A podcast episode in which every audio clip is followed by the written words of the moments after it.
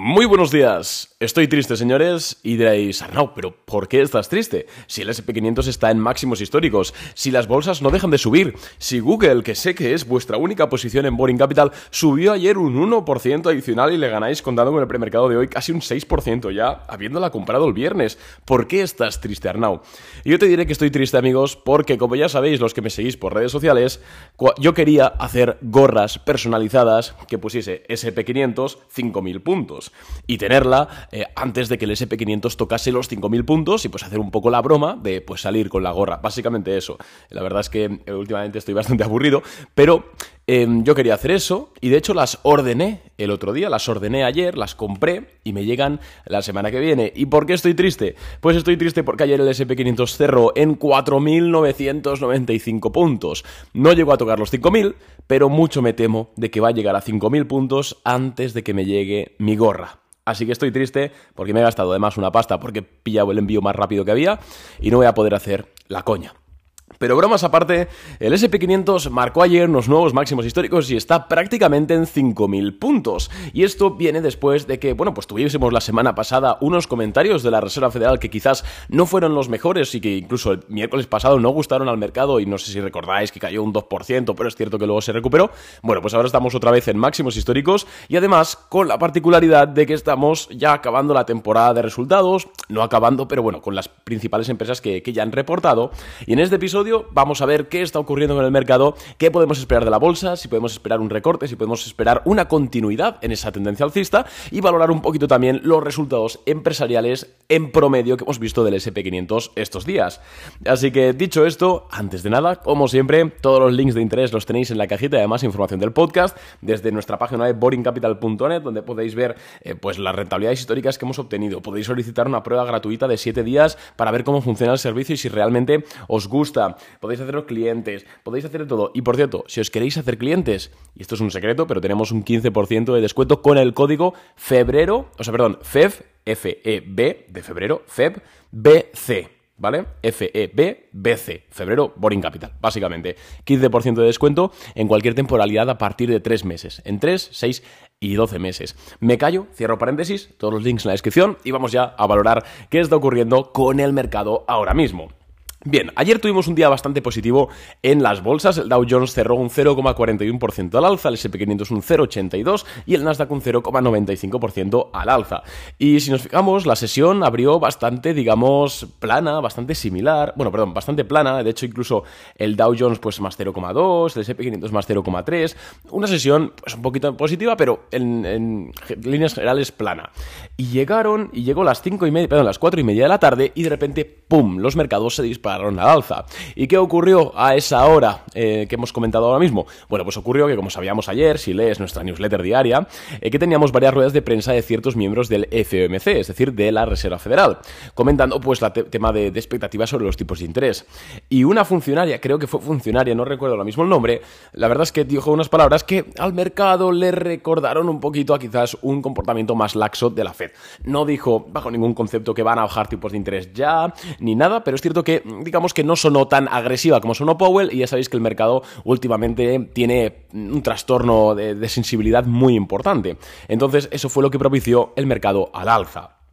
Además, o sea, perdón, sin embargo, si vemos la amplitud, que ya sabéis que en un podcast hace poco hablamos de qué era la amplitud, y si no lo has escuchado te recomiendo que lo escuches porque es un término que ahora mismo está muy de moda y que seguramente vamos a seguir escuchando durante mucho tiempo.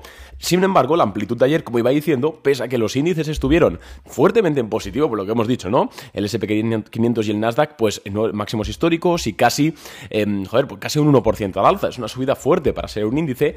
La mayoría de empresas del mercado terminaron en negativo. 3.300 empresas terminaron en rojo frente a 2.400 que lo hicieron en verde. Entonces, por un lado tenemos el mercado subiendo fuerte y por otro lado tenemos que la mayoría de acciones eh, pues están acabando en rojo. Entonces tenemos esa dicotomía importante. ¿Positivo o negativo? Pues ni positivo ni negativo, señores. Ya sabéis que hay que fijarse en las empresas que suben y encontrar puntos de entrada en estas compañías. ¿Queréis que os diga empresas que pintan bien, aparte de, Google, que la tenemos ya nosotros en Boring Capital? Pues mira, amigos, MongoDB. De hecho, estuvimos a punto de comprarla el martes, finalmente no lo hicimos porque era muy apresurado.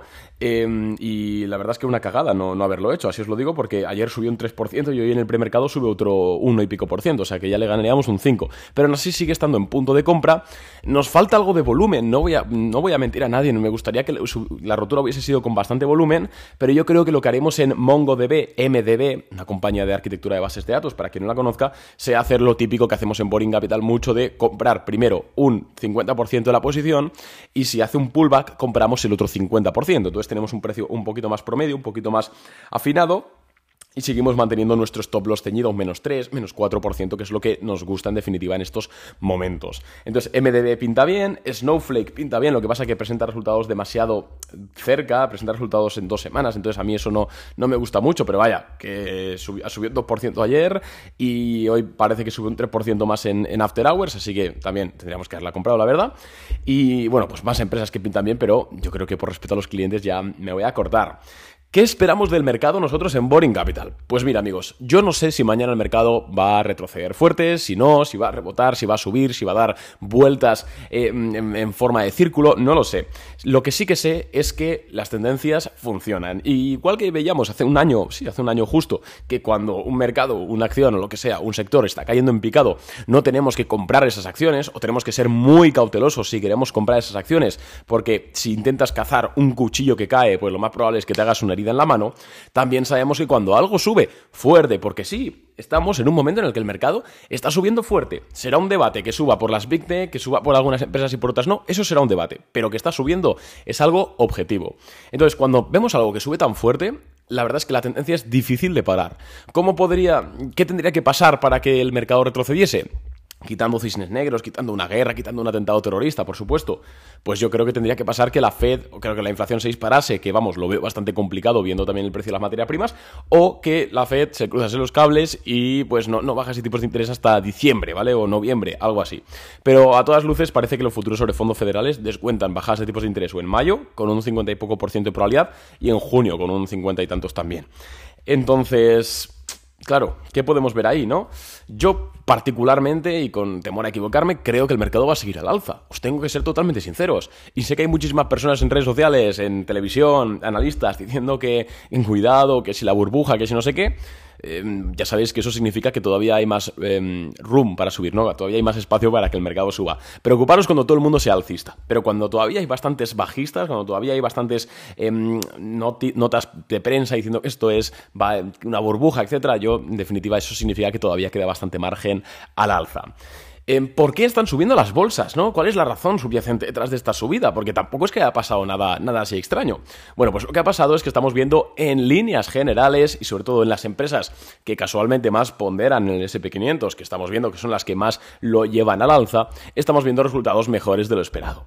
Estamos viendo eh, superaciones en, EPS frente a lo que los analistas estimaban, estamos viendo superaciones en income, es decir, en facturación respecto a lo que los analistas esperaban, y sobre todo y más importante, estamos viendo cómo los guidance se están elevando. ¿Qué es el guidance? El guidance es, en pocas palabras, lo que una empresa espera facturar en el futuro, ¿vale? La proyección, la previsión.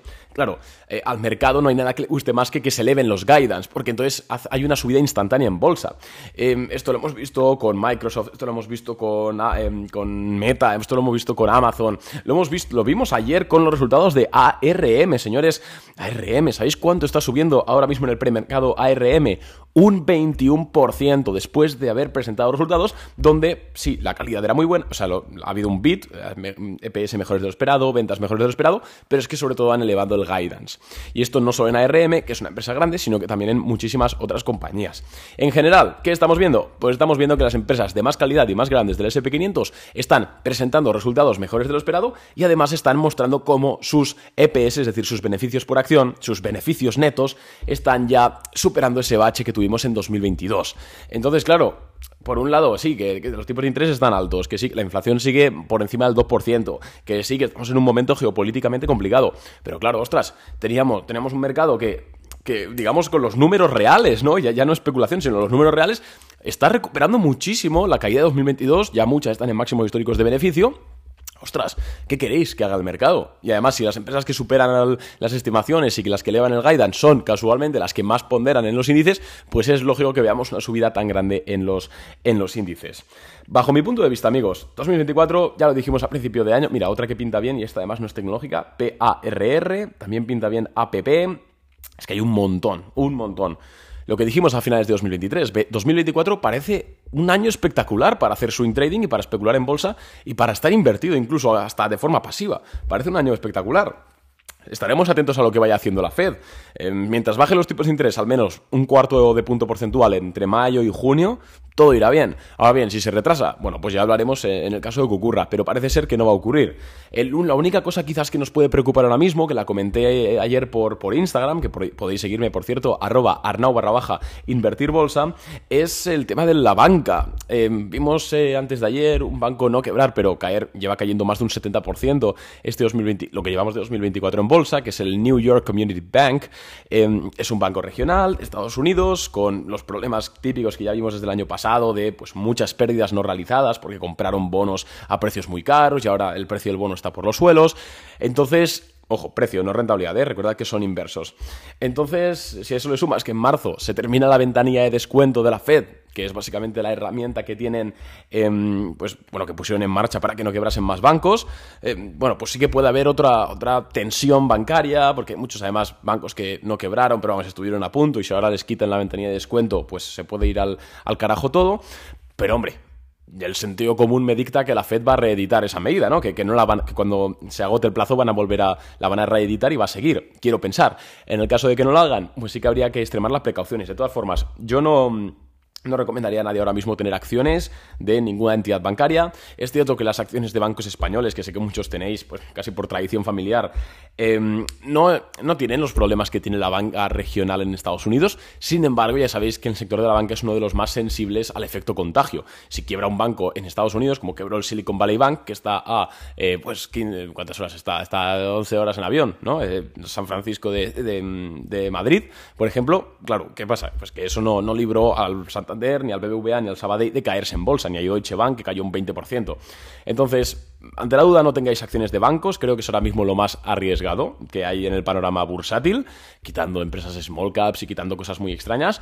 Pero vamos, que en líneas generales está siendo un año como el que preveíamos, ¿vale? a finales de 2023, un año que parece muy positivo, en el que se está haciendo dinero. Nosotros estamos un 5, así por ciento, sin contar divisa, eh, por encima ya eh, year to date en 2024, y porque la cagamos vendiendo a Berkromian Fitch con un 0% de rentabilidad y si lo hubiésemos mantenido, ahora mismo estaríamos más de un 10 o más de un 12% ya en el año, pero bueno, al final no somos, somos humanos, nos equivocamos. Eh, menos mal que las equivocaciones que tenemos son sin perder dinero, perdiendo muy poco, pero vamos, que es un año que pinta bien. Entonces te animo a que le, des caña. Si llevas eh, un par de años escuchando ya estos podcasts, aprendiendo y no te habías atrevido a darle caña al mercado, pues parece que ser que 2024 pues es un año no fácil, pero, pero más fácil que 2022. Que ahí sí que tuvimos problemas y nosotros al final conseguimos ser rentables, pero vamos, que nos costó.